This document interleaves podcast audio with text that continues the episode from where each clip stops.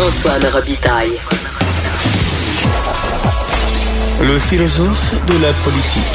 De 13 à 14. Là-haut sur la colline.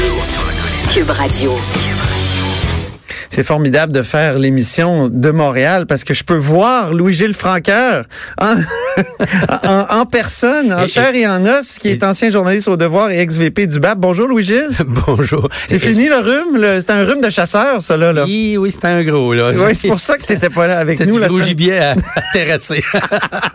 Donc, le Parti libéral qui, qui demande au gouvernement Legault de donner suite au projet de loi sur le climat de Dominique Champagne, qui est indicateur par ailleurs pour euh, le pacte pour la transition Mais pas, écologique. c'est pas juste le Parti libéral. Il y a, euh, c'est- Ouais. d'anciens ministres de l'environnement. Il y a- Absolument. Il y, a, des ministres du Parti québécois là-dedans. Euh, Ouais. Monsieur Bégin. euh, il y a aussi euh, le chef actuel du bloc qui était ministre de l'environnement, qui lui a pas voulu signer formellement parce qu'en tant que chef du bloc, ça aurait été comme essayer de donner des indications comme telles aux gens de l'Assemblée nationale. Tu sais, il a dit j'appuie la lettre des ministres de l'environnement, mais bon. On va écouter. J'ai dit le Parti libéral parce que ce matin, c'est le Parti libéral qui avait invité Dominique Champagne à l'Assemblée nationale. Ah. Puis, euh, on a un extrait de ce que Dominique Champagne a dit dans le, dans le hall de- du Parlement. Écoutons Dominique Champagne. Que les libéraux, ils ont commis leur part d'erreur, mais ils ont aussi commis leur part de bons coups. Euh, Le Fonds vert a connu ses ratés. Je pense que c'est de bonne garde de critiquer les résultats et de s'assurer qu'on on donne le meilleur de nous-mêmes, mais il faut ensemble s'y mettre. Là, il y a un quart de million de citoyens qui ont pris l'engagement de faire leur juste part comme individus, mais on sait que la somme de nos petits gestes ne suffira pas et que ça prend des politiques publiques. Alors moi, que les gens de tous les partis disent on est d'accord avec le principe qu'il faut prendre ces engagements-là, je- j'en suis très heureux. Je suis pas là pour... Je pense qu'il y a trop de sujets qui nous divisent. La, la- la question de la lutte au réchauffement climatique devrait être un lieu de rassemblement. Donc, euh, Louis-Gilles, une fois que tu auras tous fini de tousser, Non, non, ça va. qu'est-ce que c'est une loi anti-déficit environnemental? Comment ça peut fonctionner? Ben, c'est une loi qui, au fond, fait l'obligation au gouvernement d'atteindre les objectifs qu'il s'est donnés. Le Québec s'est donné des objectifs au début de l'an 2000 à partir du protocole de Kyoto, les a ratés. Euh, s'est donné ensuite de ça des nouveaux objectifs pour 2020, c'est-à-dire dans un an, et euh, c'est une réduction de 20 alors qu'en réalité, on est à 9, à moins 9 par rapport à nos objectifs. Donc, on est nettement en deçà de l'objectif. Une loi comme ça vise à euh, faire en sorte que le gouvernement se donne une obligation juridique d'atteindre des résultats et deuxièmement donne aussi des moyens légaux pour y arriver et permet troisièmement un contrôle et Parlement et par l'opinion publique. Alors, Concrètement, là, ça veut dire que des projets comme la cimenterie de Port-Daniel, ça n'aurait pas passé. Il y a quelqu'un à quelque part qui aurait dit, ben non, euh, la loi nous interdit de, de faire un tel projet, parce que c'est un des projets les plus polluants de l'histoire du Québec. Euh, ça vaut quoi, je sais pas combien de centaines de milliers de voitures euh, de plus sur la route, c'est l'équivalent de. Donc, est-ce que c'est un, c'est un bon exemple, ça? C'est un bon exemple, mais le projet de loi dit pas que les projets euh, polluants euh, sont impossibles. On dit simplement que le gouvernement, s'il autorise un La cible. comme ça, Ouais. oui, doit démontrer comment quand même il va atteindre la cible. Est-ce qu'il va faire des ponctions par ailleurs? Il va-tu augmenter la pression ou les normes dans un autre secteur? Faut qu'il soit capable de faire la preuve que le projet qu'il autorise ne compromet pas l'atteinte de la cible. Ça lui donne une marge de manœuvre. Les gouvernements, que ce soit en Angleterre, en Suède, en fait les différents pays qui se sont donné comme ça une loi contraignante pour atteindre leurs objectifs de réduction, euh, s- font en sorte de toujours quand même se garder une certaine marge de manœuvre. Parce qu'il se peut que pour des raisons majeures, un gouvernement se dise tel projet, je dois le faire passer. Tu m'écrivais qu'il y a plusieurs pays, d'ailleurs, le Royaume-Uni, l'Écosse, euh, ben l'Écosse, c'est ben, c'est pas un pays, là, mais le, le Danemark, la Catalogne, la Norvège, la Suède, c'est quelque chose. hein? Il y, a- Oui. il y en a plusieurs qui ont adopté une telle loi. Oui, et ça a permis, par exemple, à la Grande-Bretagne qui s'était donné un objectif de réduction de moins 22, 21, 20, moins 22 Donc de, plus contraignant que Kyoto? Et mon Dieu, oui, mais c'est... Ah oui. Puis ça, ils ont pris cet engagement à l'époque de Kyoto et ils l'ont atteint. Ah oui. Et c'est ça qui Ah est incroyable. Ils sont en train de dépasser nettement cet objectif-là. Alors donc, euh, on voit que... Mais par contre, eux autres, il y a une nuance avec le Québec. Ici au Québec, voyez-vous, le projet de loi prévoit qu'il y aurait un bureau du vérificateur général qui serait contrôlé par le commissaire à l'environnement. Ben, le commissaire est l'adjoint du vérificateur général, donc Ouais, c'est ça. ça reste dans la famille, comme on Exactement, oui. Euh, alors, ce bureau, lui, serait obligé d'émettre des avis, de contrôler tous les chiffres du gouvernement pour s'assurer que le Parlement a, euh, le- l'Assemblée nationale a, euh, comment dire, le score exact sur les progrès. Puis quand le ministère de l'Environnement remettrait son rapport annuel sur euh, les émissions de gaz à effet de serre, lui serait là pour contrôler, pour dire ça va ou ça va pas. Puis il serait aussi amené à dire tel ou tel projet il est bon ou il est pas bon.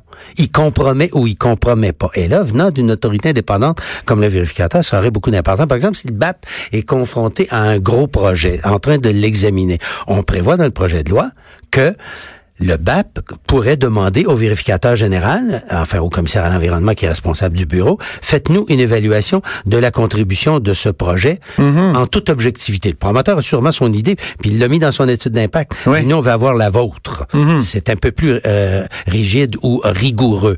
Alors donc, le, le projet de loi, voyez-vous, Mais là, c'est intéressant. C'est un projet de loi qui a, qui a été déjà donc rédigé euh, en bonne et due forme par des, des juristes très connus, Michel Bélanger, Mario Denis. Michel Bélanger, là, je lisais sur euh, ses faits d'armes en matière de, de poursuite environnementale. en- C'est fascinant. Poursuite contre Ciment Saint-Laurent devant la Cour suprême. Poursuite contre les compagnies pétrolières et Junex. Euh, protection des baleines. Injonction contre le port pétrolier de TransCanada. C'est fou, là. il les a tout gagné. hein. C'est ça. Il- Ah oui, il a tout gagné? La plupart, oui. Alors donc, euh, non, non, c'est un... Et c'est lui qui a écrit donc ce projet de projet de loi, si tu me permets le, avec Mario. Denis. Avec Ma- Mario un, Denis. un ancien procureur, un des plus importants anciens procureurs du ministère de l'Environnement. Ah C'était- oui. C'était des juristes québécois qui écrit un paquet de lois qui ont été adoptées dans les 25 dernières années. donc c'est clé en main pour l'Assemblée nationale. C'est un projet de loi qui est, comme on dit, fin- fignolé au coton, là. Et euh, il se base sur une tradition internationale dans ce domaine. C'est quand même une formule qui est éprouvée parce qu'elle donne des garanties. D'habitude, le projet de loi sur la pauvreté disait faut qu'on réduise la pauvreté de temps en temps d'années. Oui, parce que ça c'est intéressant que tu, tu sou- soulèves ce cas-là parce que c'est un projet, c'est c'est une loi cadre qui a peut-être pas fonctionné. Exactement, parce qu'on prévoyait pas des moyens co- coercitifs. Ah, ok. Cette loi-là prévoit des moyens. Par exemple, elle interdit au ministère de l'Environnement d'autoriser tout projet qui dépasserait ou qui contribuerait à augmenter les gaz à effet de serre, à moins que le gouvernement soit capable de démontrer comment il va s'y prendre autrement pour maintenir l'atteinte de l'objectif. Mais ça, c'est fondamental. là. C'est Le ministère a plus le droit d'émettre des certificats d'autorisation sur des projets qui contribueraient. Et ça, c'est une clé majeure. Le gouvernement serait obligé de faire un rapport annuel Ouais. des- sur l'évolution des émissions de gaz à effet de serre. Et il serait obligé de soumettre le rapport du bureau euh, et du donc du vérificateur général et du commissaire à l'environnement à l'Assemblée nationale pour en discuter publiquement. Tous les rapports sur des projets qui seraient Mhm. autorisés devraient obligatoirement être rendus publics. Le mémoire au Conseil des ministres, là, Par exemple, dans son pipeline? intégralité, oui. Un pipeline, s'il y avait, euh, euh, il y a le gazoduc, il y a le projet de gazoduc, il y a Énergie S dont on recommence à parler, surtout dans les maritimes. Oui. Euh, ça, est-ce que ça serait euh, donc euh, examiné? Est-ce que ça serait euh, acceptable? Mettons Énergie S, si- on avait une loi comme euh, comme celle qui est proposée. Mais là, il y aura un conflit avec les lois fédérales parce que euh, dans le cas des pipelines qui dépassent la province de Québec, évidemment, c'est l'autorité de l'Office national de l'énergie qui est en cause. Quoi que le Québec dise dans le cas de celui du gazoduc, on va, ça c'est notre affaire à nous autres, on va décider nous. Ouais. On, on va, on va falloir voir la suite de ce débat juridique. Mais quand c'est Ottawa qui a le dernier mot, ça, il pourrait adopter un projet qui compromet l'atteinte des objectifs québécois. Ça, on est devant un Ah. problème que pose le fédéralisme en environnement, puis ce problème-là, il est réel et récurrent. Hey, j'y pense. En début d'émission, là, on a discuté d'un article du Wall Street Journal avec Jean-François Gibault qui nous dit qu'il y a une explosion du nombre de wagons euh, qui transportent du pétrole euh, en Amérique du Nord actuellement. Ah, ils vont- ils et vont- et, et on, on- on- c'est beaucoup plus dangereux après tout qu'un qu'un pipeline. Est-ce que ce serait pas mieux d'avoir des pipelines que des que que des que que, que de, ce type de, de wagons là qui on sait sont des bombes on l'a vu au, au, lac Mégantic. Est-ce que ça tant que ben, parce que on va en avoir du pétrole encore là. On va en utiliser là euh, euh, pour encore plusieurs décennies. Est-ce que est-ce qu'on serait mieux est-ce qu'on serait pas mieux avec des pipelines ou Gilles? Ben, il faut poser un jugement de valeur qui tient compte de tous les facteurs. Où est-ce qu'il va passer? Parce s'il passe en une cours d'école, euh, il peut poser des problèmes euh, aussi. Oui, mais on n'évalue pas les trains, Louis-Gilles. Les trains, tu, ils, augmentent le nombre constamment, il n'y a pas de BAP là-dessus, là, les, trains? Les pétrolières profitent d'une faille dans la loi, c'est que ça, les, les, les trains, c'est autorisé depuis longtemps, puis il n'y a pas de contrôle sur ce qui va dedans.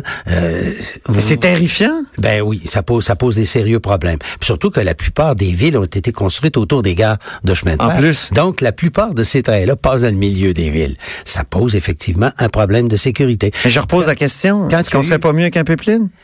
Il euh, faut considérer tous les facteurs. Ça passe où? Ça va être quoi les impacts environnementaux? Euh, on, si on passe dans les rivières, on passe en dessous, on passe dedans. Euh, il y a d'énormes considérations. Si vous passez un endroit où vous compromettez l'approvisionnement en eau potable d'une ville comme Montréal, pouvez-vous prendre la chance de faire en sorte que pendant trois ans, une ville comme Montréal n'a pas d'eau potable? Oui, mais si l'alternative, c'est lac mégantique dans, dans, dans, le cœur de Montréal? Ben, fais passer le train ailleurs. Tu peux pas, on pourrait décider qu'on on change les, un certain nombre de voies ferrées.